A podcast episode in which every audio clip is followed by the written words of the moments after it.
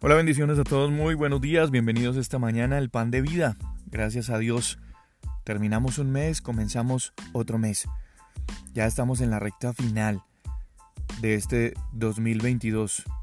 Comienza noviembre, el mes número 11, y todos entonces empezamos una carrera contra nosotros mismos en una organización de todo lo que es eh, o todo lo que sería más bien estos dos últimos meses de este año. Y algunas de esas situaciones no nos traen paz, no nos producen paz. Para muchos, muchos objetivos que celebrar, muchas mm, metas que reconocer, para algunos otros em, un tiempo de evaluación, de análisis, como todos los años sucede. Pero si hay algo que nosotros podemos tener claro es que la misericordia del Señor hoy es nueva. Y ya todo lo que trae el Señor para nosotros a partir de hoy, en este mes número 11, son bendiciones y su misericordia nos seguirá acompañando. Su misericordia seguirá siendo nueva para cada uno de nosotros. El Evangelio según Juan, el capítulo 14, versos 27 la paz os dejo, mi paz os doy. Y yo no os la doy como el mundo la da. No se turbe vuestro corazón ni tenga miedo. Habéis oído que yo os he dicho voy y vengo a vosotros. Si me amarais, os habrías regocijado porque he dicho que voy al Padre, porque el Padre es mayor que yo. Cuando Jesús dice estas palabras, mi paz les doy, es algo sorprendente, porque Jesús está manifestando, está compartiendo, está expresando estas palabras unas horas antes de morir. Y allí tenemos un mensaje muy especial y es que la paz de Jesús que Él nos dejó a nosotros no depende de las circunstancias externas. Cualquier persona, sabiendo que está a pocas horas de morir, no hablaría de paz, no hablaría de tranquilidad, y menos de dejarle su paz a los demás. Y eso es lo que Él nos entrega a cada uno de nosotros como regalo. Si usted y yo pudiéramos caminar todos los días entendiendo que Él nos ha dejado su paz, que pagó un sacrificio, pagó un precio muy alto en la cruz del Calvario para dejarnos su paz a nosotros y que esa paz no depende de las circunstancias. Sé que la fe de cada uno de nosotros se dimensionaría a niveles extraordinarios. Y esa fe, esa fe que necesitamos, que Dios quiere que crezca en nosotros, se apoya en las siguientes verdades que quiero compartirte esta mañana. Primero, Dios está en control de todo. Y si nosotros no estamos seguros de, eso, vamos a seguir viendo el mundo arder.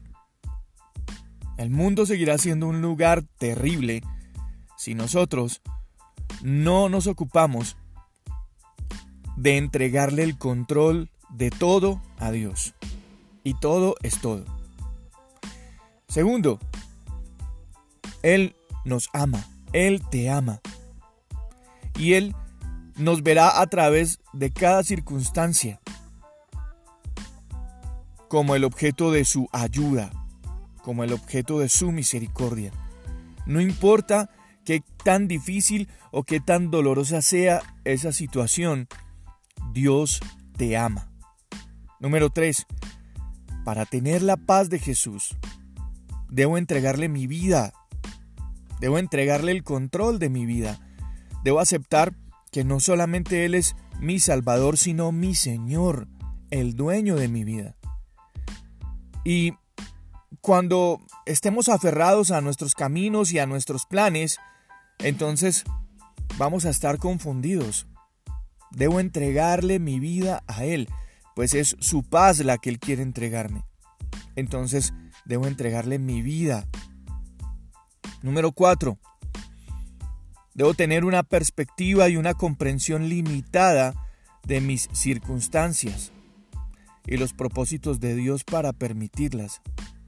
Tengo que tener claro que sus objetivos para mí son mayores, son mayores que mi propia comodidad. En cada situación que Dios permite en mi vida, Dios tiene un propósito. Y es porque sus planes son mayores que los que yo pueda hacer.